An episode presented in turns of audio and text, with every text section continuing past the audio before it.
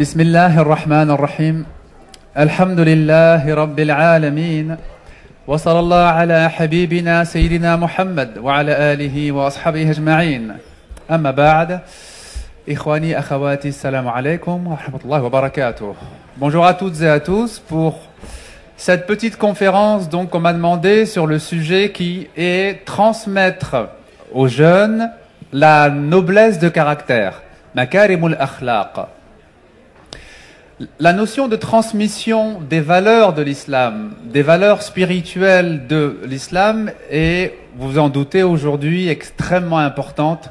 C'est un enjeu de, de première importance. Comment peut-on transmettre à la jeunesse des valeurs spirituelles, des valeurs liées à la foi, qui soient propres à nourrir ce qu'on appelle la noblesse de caractère? La beauté du caractère, makarim al-akhlaq. D'abord, pour pouvoir le faire, pour que des parents puissent le faire, pour que des enseignants puissent le faire, pour que un muallim, un imam puisse le faire, il faut qu'ils possèdent eux-mêmes cette noblesse de caractère, n'est-ce pas? Il faut qu'ils la possèdent eux-mêmes et qu'ils la comprennent d'abord eux-mêmes. Il faut d'abord réaliser, je crois, que le prophète Mohammed lorsqu'il dit Innama li al-akhlaq, je n'ai été envoyé que pour parfaire, pour rendre complète la noblesse de caractère. Quand il dit cela, il résume tout son enseignement, il résume les 23 années d'enseignement et de transmission par ce qui va être le cœur de son message, la noblesse de caractère. Donc déjà, il faut comprendre cela. Bien sûr que dans l'islam, il y a beaucoup de choses. Dans l'islam, il y a des prescriptions. Dans l'islam, il y a des rites à accomplir. Dans l'islam, il y a des obligations, il y a des interdits, il y a, beaucoup de choses dans l'islam. Mais tout cela, tous les éléments de l'islam, ne se comprennent vraiment, ne se réalisent vraiment que si on comprend l'importance de la noblesse de caractère. C'est le lien entre les innombrables aspects euh, divers et variés de l'islam. Et j'aimerais évoquer avec vous un événement, une anecdote du prophète c'est son arrivée à Médine. Quand on évoque el-hijra, l'égir du prophète, quand on évoque son arrivée à Médine, ce qui vient à l'esprit souvent de la plupart des gens, c'est un chant. Tala al-badru alayna, n'est-ce pas? C'est vrai, c'est bien. Mais moi, je crois qu'il est plus important, plus important de comprendre ce qu'a été ses premiers mots, ce qu'ont été ses premiers mots en arrivant à Médine. Vous savez que donc il doit fuir la Mecque en 622. Il est accompagné par Abu Bakr as-Siddiq. Et puis, c'est une fuite dangereuse parce qu'il est poursuivi, parce qu'il y a des gens qui essayent de le rattraper pour le mettre à mort. Et il arrive à euh, Médine, qui s'appelait encore Yathrib à l'époque, après un long périple et un dangereux périple. Et puis la nouvelle à Médine se répand que le prophète arrive. Et là, beaucoup de gens veulent aller à sa rencontre pour le voir, pour voir qui est cet homme. Et parmi tous ces gens, il y a un rabbin, un juif, un rabbin juif qui s'appelait al-Hussein, qui va ensuite être renommé en Abdallah par le prophète, ce rabbin donc se dit, je vais aller voir euh, ce prophète qui vient de fuir la Mecque et qui, paraît-il, a un nouveau message à apporter et j'aimerais bien savoir, moi, euh, quel est son message. Et il euh, va avec l'immense troupe des, des gens de Médine venus accueillir le prophète. Et qu'est-ce qu'il entend? Il entend un homme qui est encore sur sa chamelle, qui n'est pas encore descendu de sa chamelle, qui vient de vivre 13 années de persécution et qui dit Ayyuhannas, ô vous les hommes, Ayyuhannas afshu salam, ô vous les hommes, répandez la paix. C'est le premier mot qu'il évoque. La première chose qu'il évoque, c'est cette chose-là. Et ce rabbin se dit, mais cet homme qui vient de subir 13 années de persécution, qui est poursuivi par des gens qui veulent l'attraper pour le mettre à mort, il aurait pu parler de d'autres choses, notamment le fait qu'il arrive à Médine. Maintenant, il va pouvoir être défendu, éventuellement même, il va pouvoir se venger. Non, n'a pas parlé de vengeance ou de défense, il a parlé de paix. Ayyuhannas, afshu salam, wasilul arham. Ô vous les hommes, répandez la paix autour de vous et honorez les liens de famille. Wa ta'am, nourrissez le pauvre. Wa sallu bil niyam et priez la nuit alors que les gens dorment, quand vous êtes seul dans la solitude avec votre Seigneur. Vous entrerez au paradis en toute paix. Voyez son message C'est les premiers mots qu'il délivre à Médine. Répandez la paix. Honorez les liens de famille. Nourrissez le pauvre. Et priez la nuit dans votre intimité, donc avec Dieu, vous entrerez au paradis en toute sécurité, en toute paix. Et ce rabbin se dit, mais pour qu'un homme puisse délivrer un tel message après 13 années de persécution, il faut qu'il soit un prophète. Il ne peut pas en être autrement, c'est réellement un prophète. Et il se convertit donc à l'islam. Et là, on voit le sens de la noblesse de caractère. La noblesse de caractère, ça n'est pas réagir en bien seulement avec ceux qui nous font du bien. La noblesse de caractère, ça n'est pas seulement donner quand j'ai suffisamment ou quand j'ai beaucoup. La noblesse de caractère, ça n'est pas avoir de l'affection seulement pour les gens qui ont de l'affection pour moi. Ça, ça n'est pas la noblesse de caractère. C'est quelque chose qui est naturel. La noblesse du caractère, c'est être juste avec celui qui a été injuste envers toi. Donner à celui qui t'a privé. Et pardonner à celui qui, a mal agi avec toi.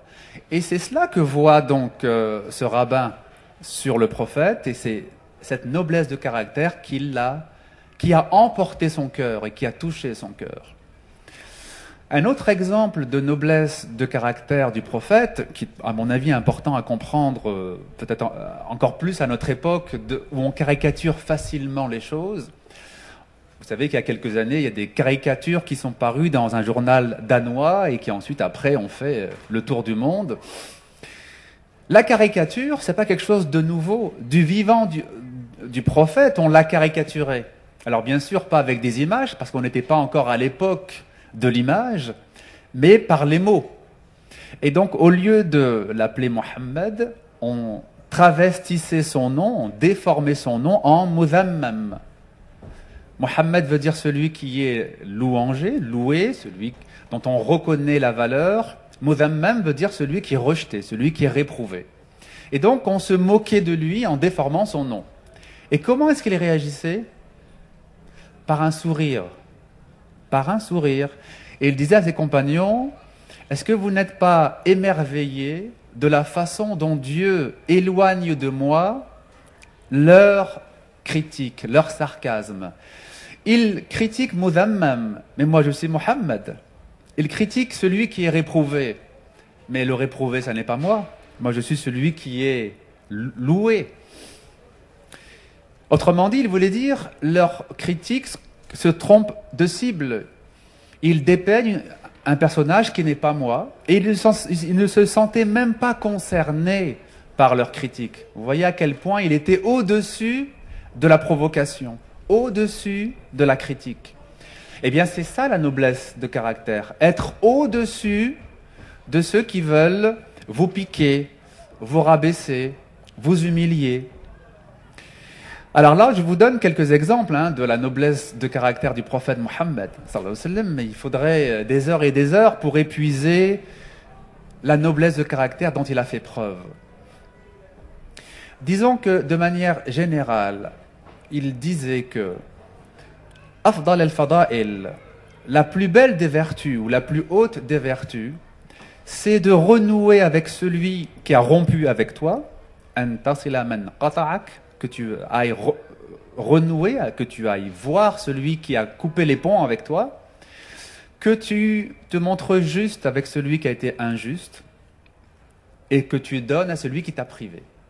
Il, résumait, disons, la noblesse de caractère ou la hauteur de caractère par ces éléments-là. Cela veut dire que notre comportement ne doit pas être dicté par la situation. Si je suis bon avec celui qui est bon et mauvais avec celui qui est mauvais, qu'est-ce que ça veut dire? Ça veut dire en fait, je suis le jouet de la situation. Je suis prisonnier de la situation. Je ne peux me comporter en bien que si la situation m'amène à faire du bien. Et je vais faire du mal si la situation m'amène à faire du mal. Ça, c'est être prisonnier d'une situation. Le croyant, il doit être au-dessus. Et il fait le bien pas parce que la situation l'amène à faire le bien, mais parce qu'il sait que c'est ce que son Seigneur attend de lui.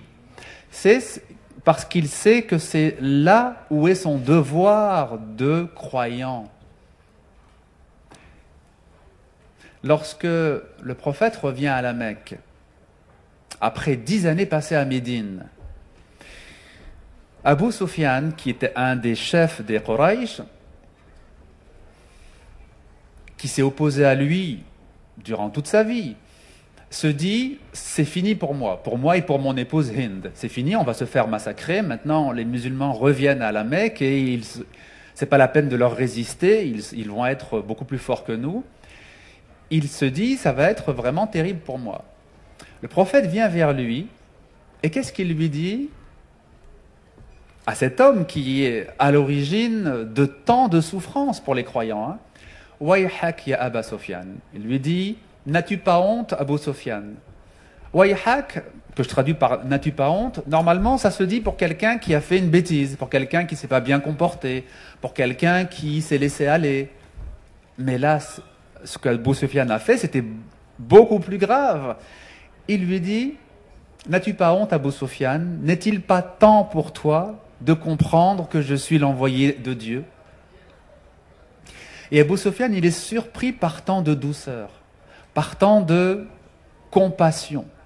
Et il lui dit Ma al-tafaka, wa ma arhamaka. Comme tu es doux et comme tu es compatissant. Et là, il témoigne.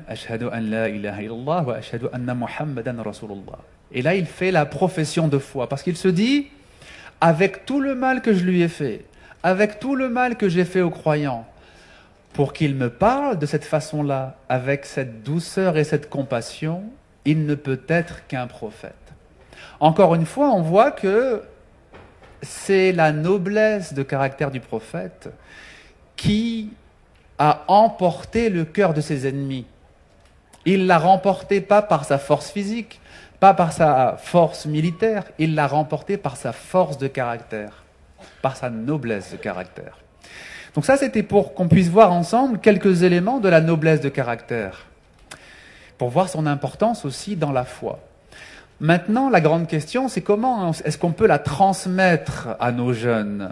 Que nos jeunes comprennent que l'islam, ça n'est pas juste un rattachement identitaire, c'est pas je me rattache à l'islam parce que ma famille est musulmane ou parce que on vient d'un pays qui est musulman. Mais je suis musulman parce que j'ai un lien personnel, intime avec mon créateur, avec Allah subhanahu wa ta'ala. Comment faire comprendre cela à un jeune? D'abord lui faire comprendre que dans ce que Dieu attend de toi, il y a des priorités. Il y a beaucoup de choses que Dieu attend du croyant. Il y a des dizaines, des centaines de choses que Dieu attend. Mais il y a des priorités. Il y a une, hiérarchie. Et Dieu attend de nous avant tout, avant tout, qu'on ait la foi en lui et en même temps, ça va ensemble, qu'on accomplisse les bonnes actions. amanu ceux qui ont cru en Dieu et qui ont accompli les belles actions, les bonnes actions, les actions nobles. Ça va ensemble, les deux vont ensemble. Déjà, donc, faire comprendre à nos jeunes que l'islam, c'est pas juste un ensemble de rites, de prescriptions que tu vas respecter, c'est une façon d'être, une façon de vivre, une façon de voir la vie. Être musulman, c'est comprendre que j'ai en moi le bien et le mal.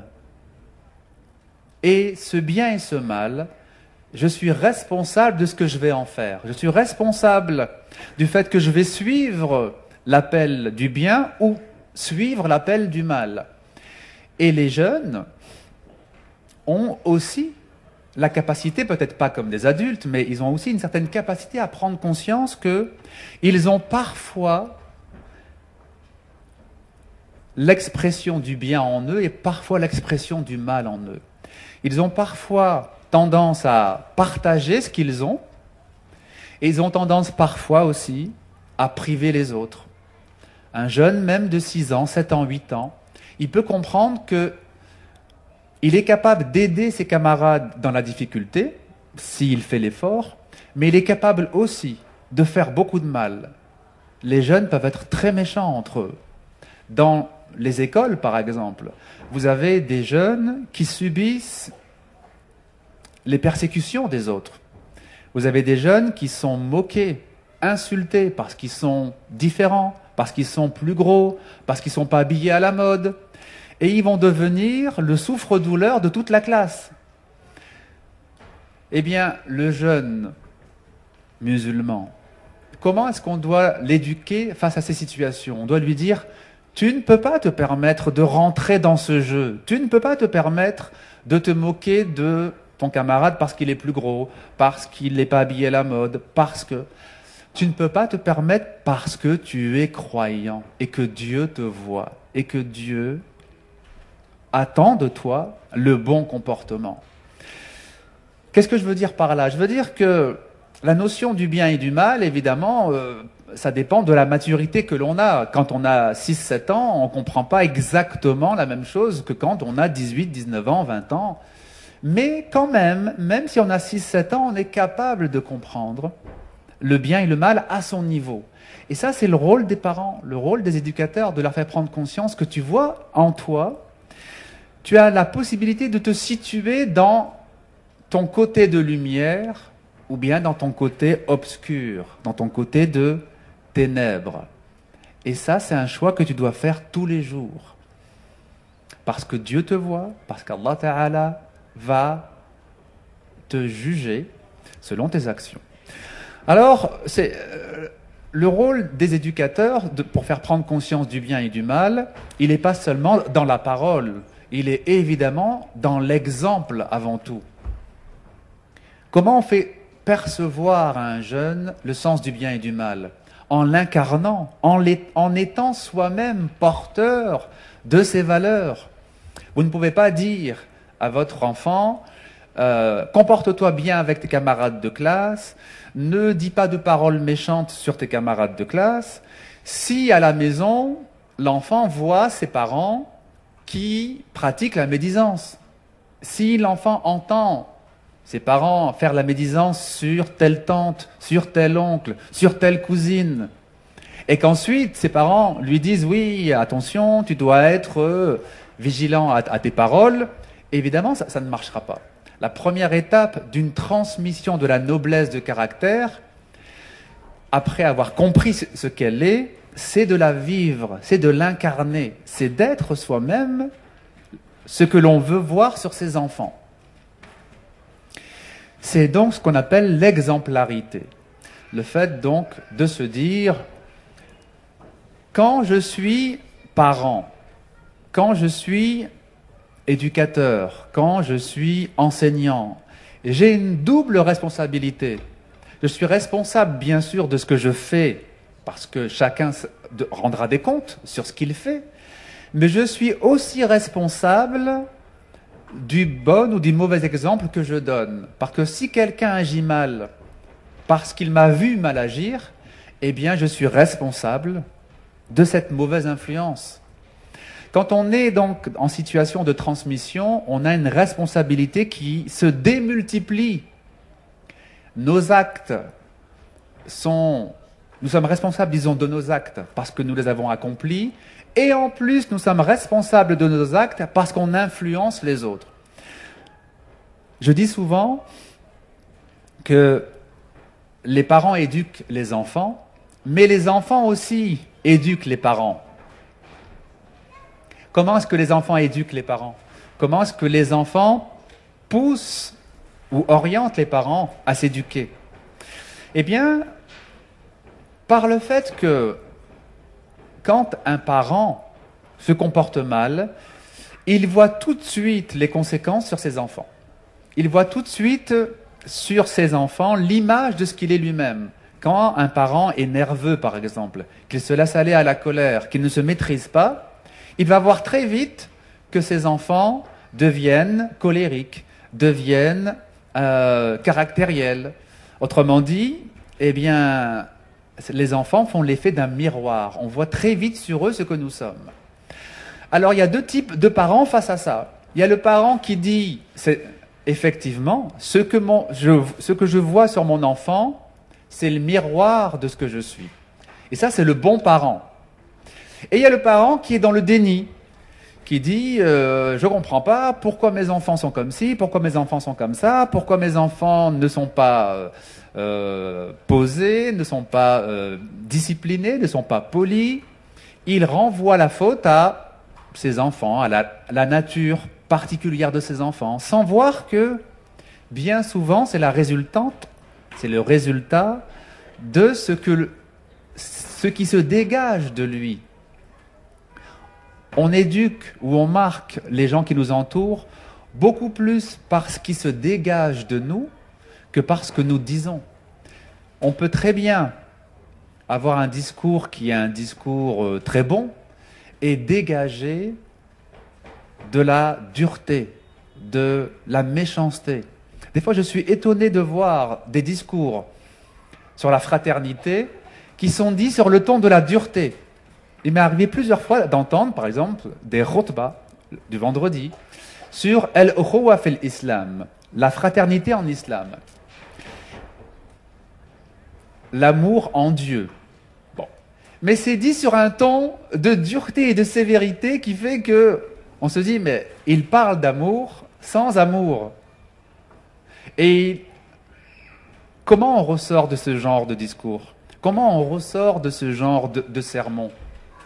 On en ressort avec le cœur serré, avec le cœur dur.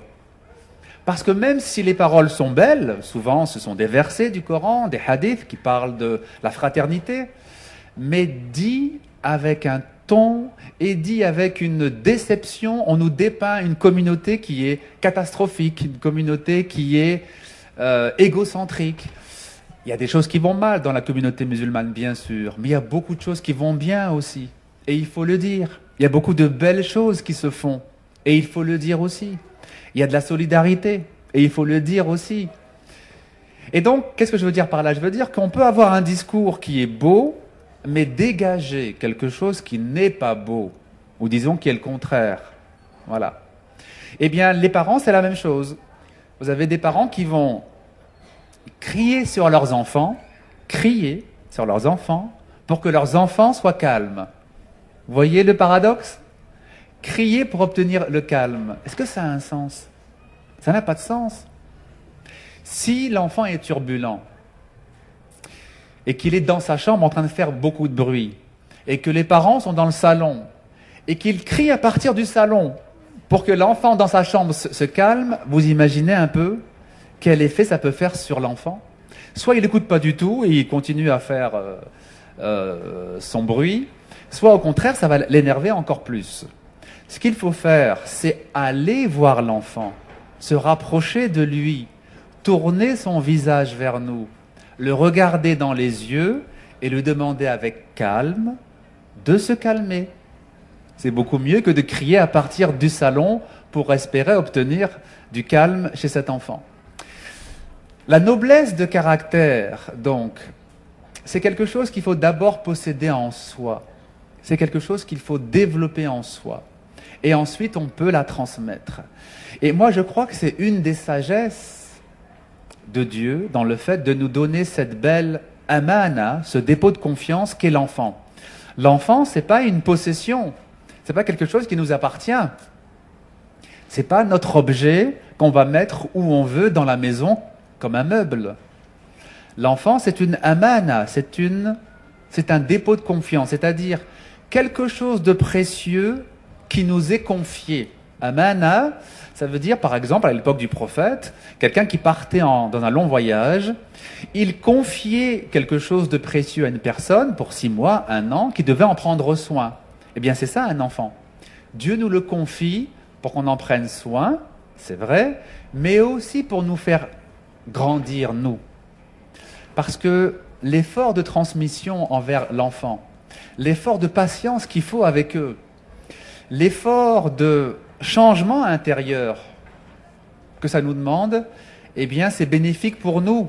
Et c'est là où, comme je le disais tout à l'heure, le parent essaye d'éduquer l'enfant, mais en réalité, l'enfant aussi, indirectement, éduque les parents. Euh, Aujourd'hui, on vit une époque où il y a une crise de la transmission. Il y a une crise spirituelle de la transmission. Jusqu'à il y a à peu près encore 50, 60 ans, la transmission, c'était quelque chose d'automatique. Les enfants s'habillaient comme leurs parents, mangeaient comme leurs parents, bien souvent avaient la même profession que leurs parents. Tout se transmettait. La façon de s'habiller, la façon de, vivre, euh, le métier était une transmission de parents à enfants. Aujourd'hui, on vit plus du tout dans un cadre qui est aussi automatique, n'est-ce pas? Où sont les enfants qui s'habillent comme leurs parents aujourd'hui? Je dirais même où sont les enfants qui s'habillent comme leurs grands frères ou leurs grandes sœurs? Il n'y a pas besoin de, sauter euh, toute une génération, même en 5 ans ou en 10 ans, les façons d'être, les façons de s'habiller, les façons de parler, les façons de, jouer sont déjà différentes. Ça, c'est quelque chose qui est très nouveau, je dirais, pas seulement dans le monde musulman, mais dans l'humanité. Le fait que d'une génération à l'autre, on a affaire à des personnes qui ont une sensibilité radicalement différente. Je veux dire par là que le fossé générationnel entre une génération et l'autre, il y a un fossé qui avant devait prendre 10, 15, 20 générations pour exister. Vous voyez? Eh bien ça, qu'est-ce que cela veut dire? Qu'est-ce qu'on doit en tirer comme conséquence? On doit en tirer comme conséquence que on ne peut pas, on ne peut plus penser que la transmission, c'est quelque chose qui est automatique. Si mon enfant me voit prier, eh ben c'est suffisant pour dire que j'ai transmis l'islam. Eh bien non. Si mon enfant me voit jeûner, c'est bon. J'ai donné le bon exemple, c'est suffisant. Non, c'est plus comme ça. Aujourd'hui, la transmission, ça doit être quelque chose qui est activement voulu. C'est-à-dire que le parent, le père, la mère, régulièrement, et moi je conseille souvent même de le faire une fois par semaine, doivent se réunir avec les enfants autour de la table pour évoquer des sujets religieux, évoquer le domaine de la foi, parler du prophète, parler des épouses du prophète, parler des compagnons, parler de simplement même de la famille, de notre grand-mère, de notre grand-père, de parler donc de ce qui fait le l'héritage, le patrimoine, avoir des moments privilégiés de transmission et d'échange. Si, si dans une famille, les parents n'ont pas ces moments privilégiés, on ne pourra pas transmettre les valeurs spirituelles de l'islam.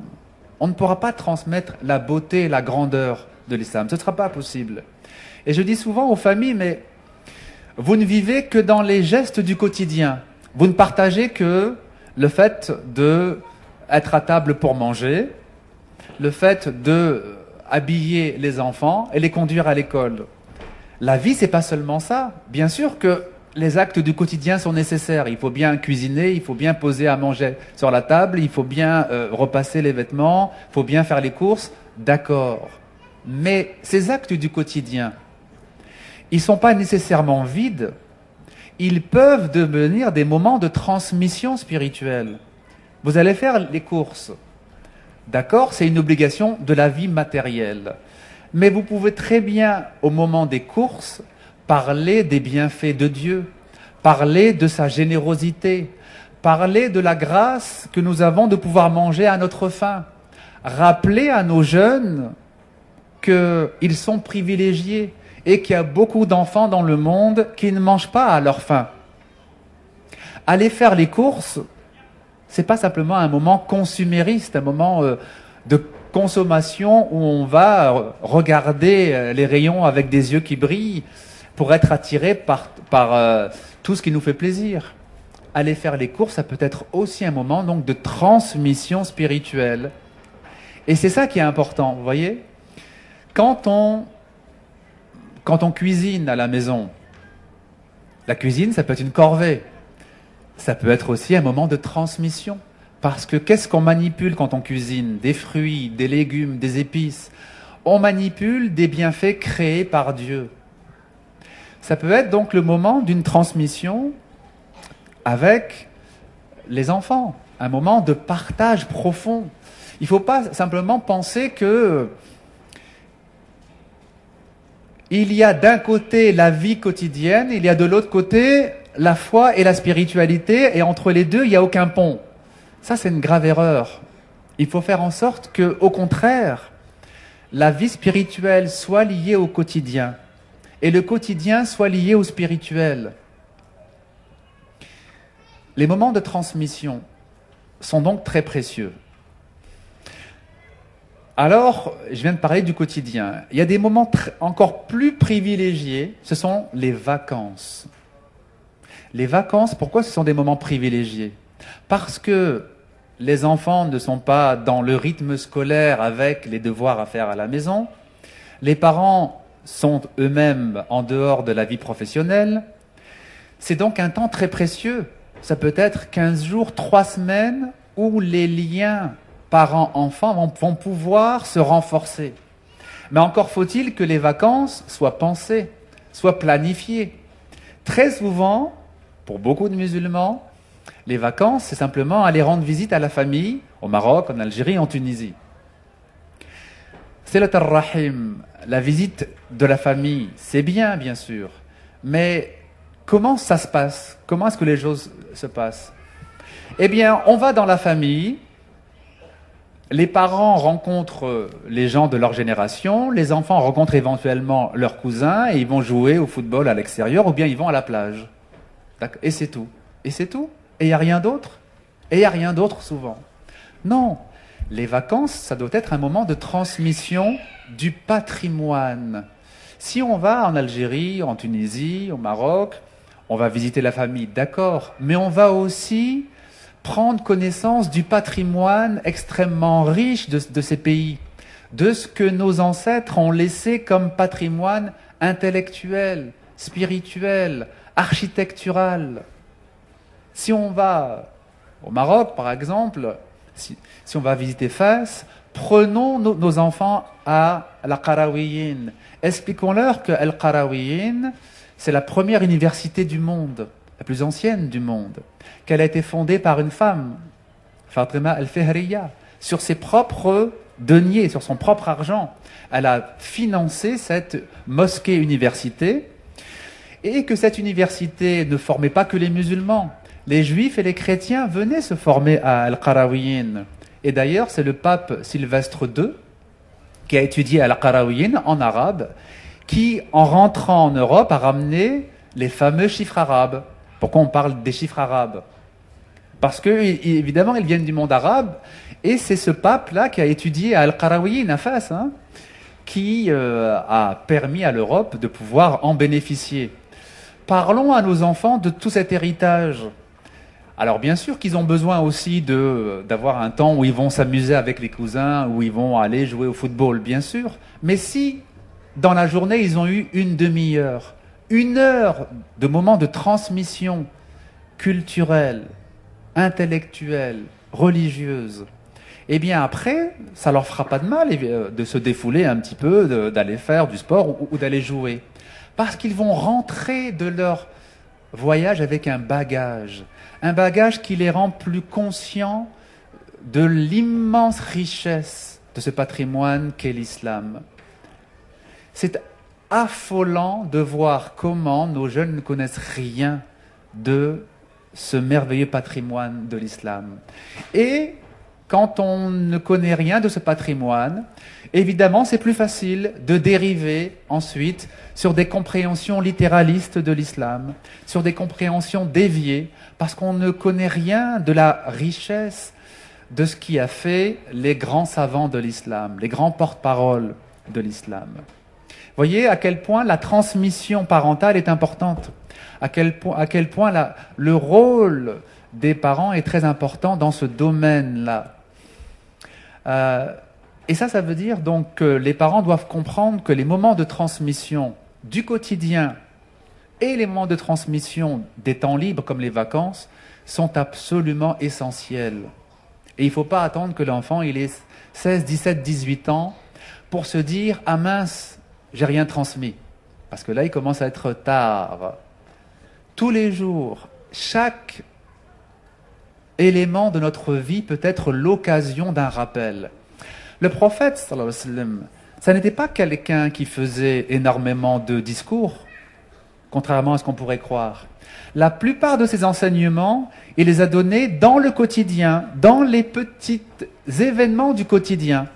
Par exemple, un jour, il parle de cet attribut essentiel d'Allah qui est Rahma, la miséricorde, et puis il voit une chatte donc, qui va essayer de sauver ses chatons d'un incendie, et il profite de ce petit événement, de ce petit, euh, cette petite anecdote qui aurait pu passer inaperçue pour dire à ses compagnons, vous voyez cet animal, vous voyez cette chatte qui va sauver ses chatons du feu, eh bien Dieu est plus miséricordieux envers nous que cette chatte pour ses petits.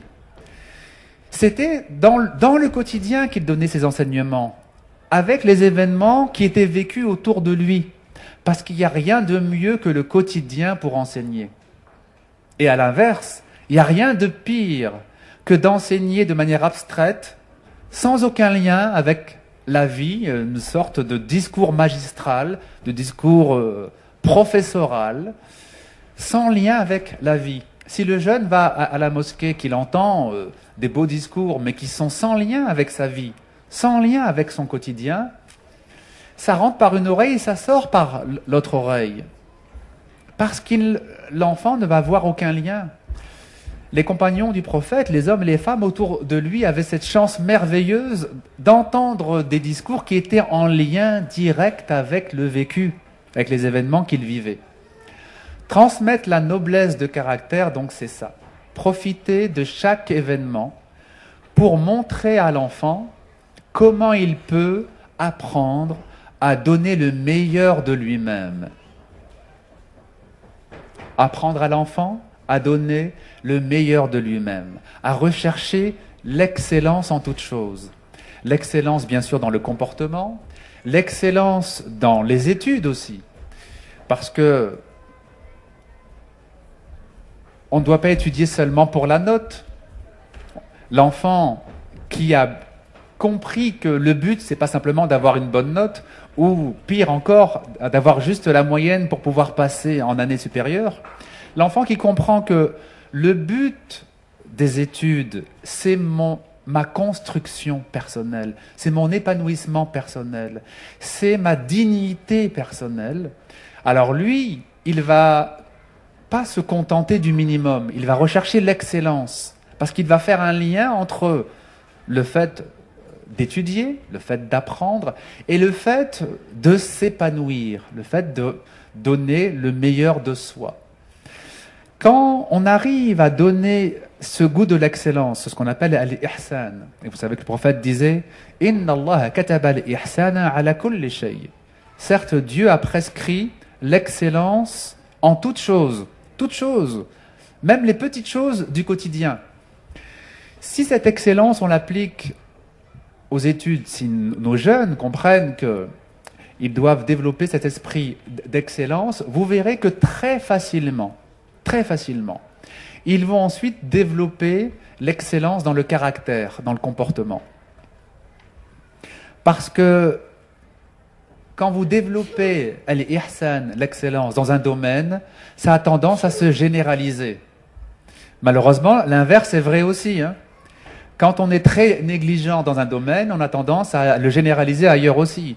Celui qui euh, ne fait aucun effort au niveau scolaire, le jeune par exemple, qui ne fait aucun effort au niveau scolaire, il y a peu de chances pour qu'il fasse un gros effort au niveau du comportement, au niveau du bon caractère.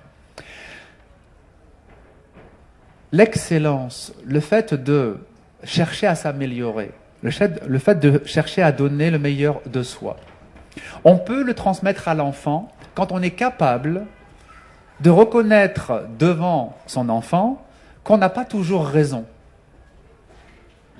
Oui, le parent doit accepter de reconnaître quand il a tort. Et il ne faut pas croire que ça va dévaloriser l'enfant, euh, dévaloriser le parent au regard de son enfant. C'est pas parce qu'on reconnaît devant notre enfant que, effectivement, à tel moment, j'ai dit ça, mais j'ai eu tort. Ça ne nous dévalorise pas, bien au contraire. Ça fait prendre conscience à l'enfant qu'on a tous besoin de s'améliorer et qu'on est tous perfectibles et que lui aussi, il est perfectible. Ça ne veut pas dire non plus que le parent doit euh, se rabaisser hein, devant l'enfant, c'est pas ce que je veux dire. Mais quand il a dit une chose qui n'est pas juste, ou quand il pensait dire une vérité et que cette vérité euh, n'était pas réelle, eh bien il faut avoir le courage de le reconnaître. Et l'enfant se dit, ah ben tiens, effectivement, tout le monde peut s'améliorer. Tout le monde peut passer d'un degré à un degré supérieur.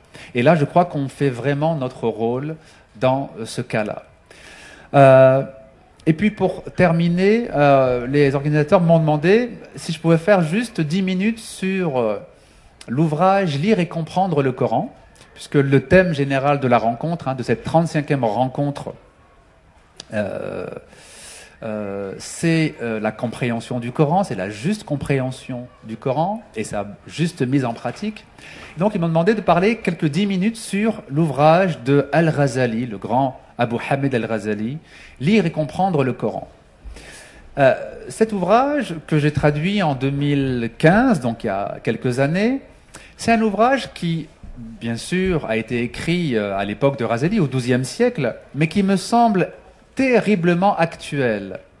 Pourquoi? Parce que Al-Ghazali s'est dit notre communauté est face à une crise de la compréhension du Coran. C'était déjà vrai à l'époque. Hein notre compréhension du Coran.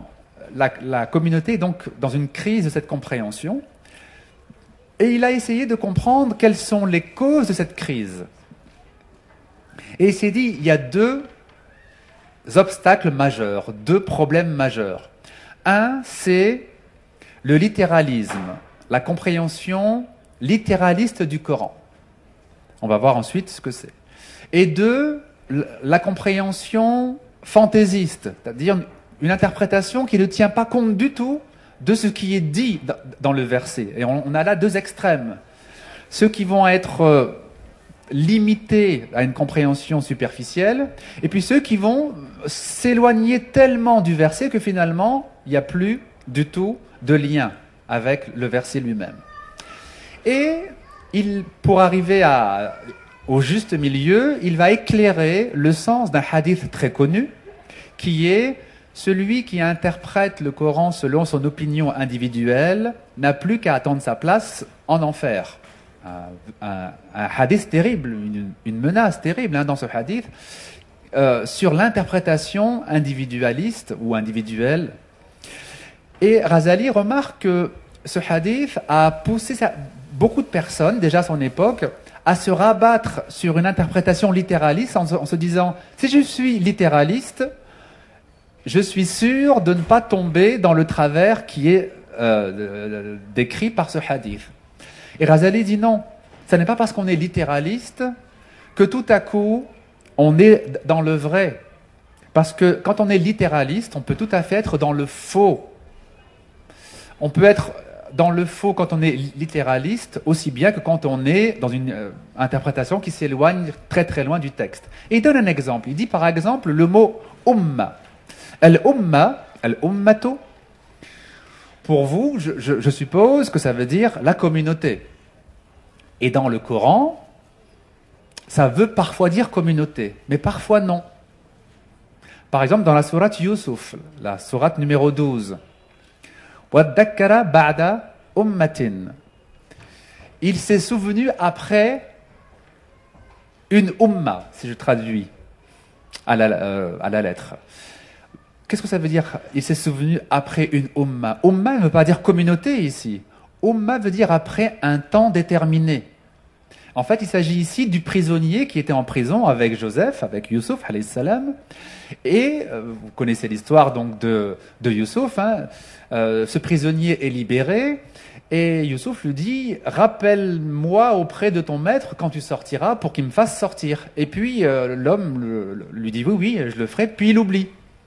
Et puis un jour, son maître fait un rêve et puis il cherche à, l'interpréter. Et c'est là où l'ancien prisonnier qui connaissait Youssouf, se souvient. Il dit, ah bah oui, mais, mon ancien compagnon de cellule connaissait l'interprétation des rêves.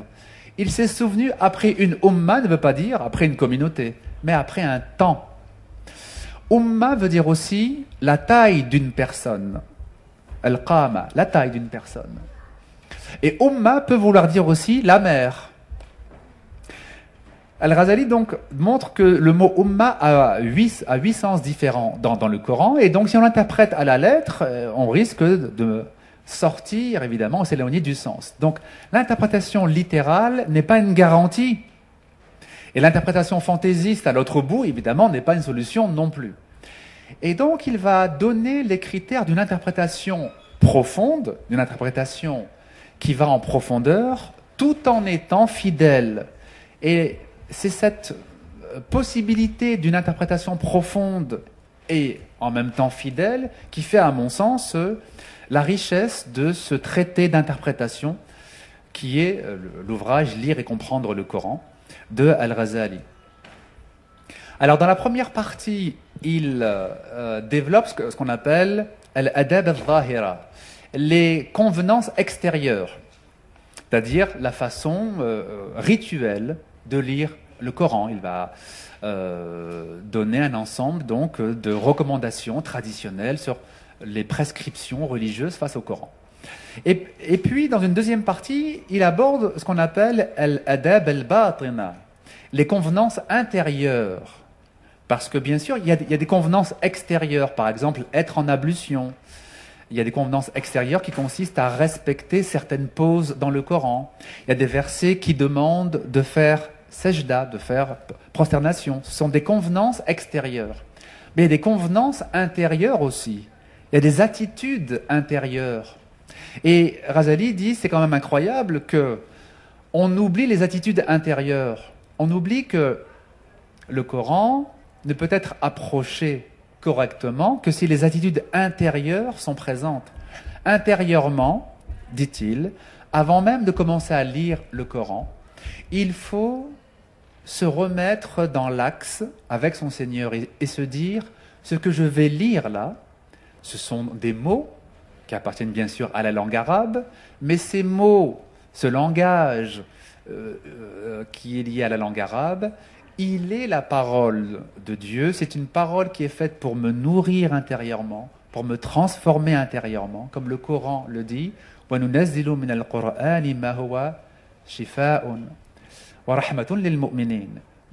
nous faisons descendre dans le Coran ce qui est une guérison et une miséricorde pour les croyants. C'est-à-dire que Razali dit, bien sûr, il faut faire les ablutions avant de euh, toucher ou de lire le Coran.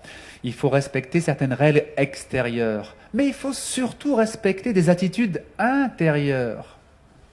C'est la préparation du cœur qui est la plus importante dans la réception du message, dans le fait d'être touché par le message.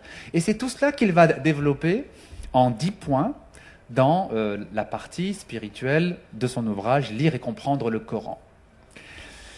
Et euh, donc, une des causes de la crise spirituelle que Razali diagnostique, comme un médecin fait son diagnostic hein, sur la communauté à l'époque, une des causes, c'est donc le fait que il y a d'un côté une lecture littéraliste qui se développe à son époque, et puis une lecture qui, euh, euh, prend entière liberté par rapport à ce qui est dit dans le Coran, qui, n'a plus réellement de lien, disons, qui est trop allégorique, qui va trouver donc des sens très éloignés finalement de ce qui est dit. Il dit si on sait éviter ces deux écueils, on va pouvoir renouer avec la richesse d'interprétation du Coran. Il dit par exemple, prenons les compagnons qui étaient connus pour leur euh, tafsir, leur compréhension du Coran, comme Abdullah ibn Abbas ou bien comme Ibn Mas'ud. Ils n'étaient pas toujours d'accord sur l'interprétation des versets. Ils pouvaient avoir une approche différente des versets. Ils pouvaient percevoir des choses différemment. Et pourtant, c'était complémentaire, c'est pas opposé, ça se complète. Chacun pouvait en percevoir quelque chose qui va être différent de l'autre, et c'est complémentaire, ça se complète et ça s'enrichit mutuellement. Et c'est cet esprit, cet adab al-ikhtilaf, cette éthique de la divergence que euh, Razali euh, euh, déplore parce qu'il a été perdu, cet esprit. Il faut le retrouver. Et donc, il dit, cette possibilité de comprendre différemment, elle était très bien vécue pendant plusieurs siècles. Et puis ensuite, après, il y a eu des replis, des replis, des replis. Et souvent, ces replis ont lieu quand il y a des difficultés sociales. Quand la communauté est en difficulté, ça peut être pour des raisons euh, euh, de conflits, de guerre, euh, de famine. Quand il y a des situations sociales complexes, eh bien, il y a une tendance à un repli littéraliste. Il, dit, il, rappelle l'exemple de du, euh, du compagnon Omar ibn al-Khattab, qui aimait avoir le jeune Ibn Abbas avec lui parmi les compagnons les plus anciens. Et un jour, les compagnons anciens lui ont dit, mais pourquoi tu invites ce jeune avec nous? Et il lui dit, écoutez bien, comment comprenez-vous la sourate euh, An-Nasr? C'est la sourate Le Secours une des petites sourates de la fin du Coran. Alors ils, il donnent leur interprétation. Nous comprenons que cette sourate euh, dit que euh, l'aide de Dieu va finir par venir et que le prophète va être soutenu par son Seigneur. très bien, ce qui est effectivement euh, sens de cette sourate. Et il demande à Ibn Abbas, et toi, comment tu comprends cette sourate? Ibn Abbas dit, moi je comprends que cette sourate annonce au prophète qu'il va bientôt quitter ce monde. Et pourtant, c'est pas annoncé hein, dans la sourate, c'est pas ouvertement annoncé. Et euh, Omar dit aux anciens compagnons, vous voyez, eh bien c'est pour ça que j'aime que Ibn Abbas soit avec nous. C'est pour la profondeur de sa compréhension. Alors c'est vrai que au premier chef, cette sourate annonce le soutien de Dieu pour le prophète et pour sa mission. Ça veut donc dire que sa mission touche à sa fin le temps des épreuves est fini, son message va être euh, accepté et reçu, et sa mission sera donc finie, donc il va quitter ce monde. Voilà comment, en fait, Ibn Abbas comprenait. Et voilà comment Omar aimait qu'Ibn Abbas soit présent pour donner aussi sa vision, sa perception, la profondeur de sa lecture du Coran. Donc euh, voilà, quelques mots sur euh, lire et comprendre le Coran de, l'imam al-Ghazali qui, à mon sens, est vraiment un traité qui gagne à être lu aujourd'hui, qui gagne à être euh, lu et médité, pour nous aider, nous aussi, à revivifier notre lien au Coran, nous, aider à avoir une lecture qui soit profonde et en même temps respectueuse euh, de la lettre, respectueuse de ce qui est dit donc dans le, le texte révélé lui-même. Euh, voilà, Farid, je ne sais pas si on a le temps de, voilà, de passer. Voilà.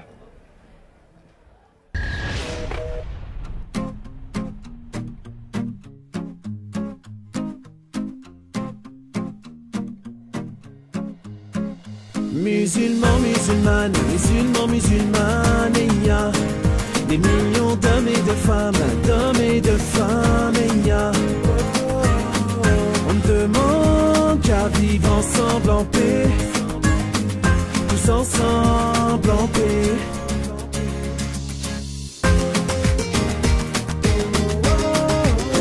Des millions d'hommes et de femmes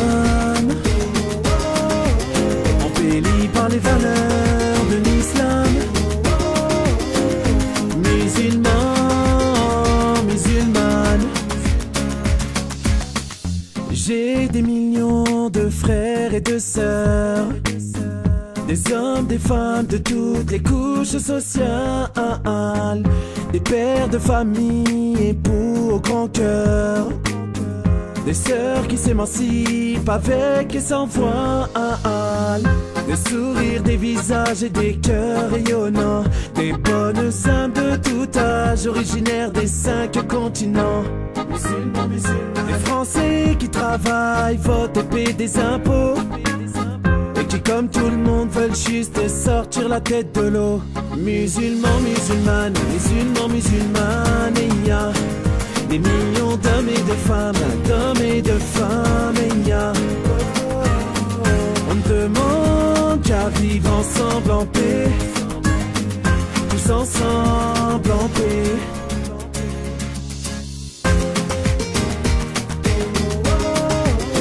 Des millions d'hommes et de femmes.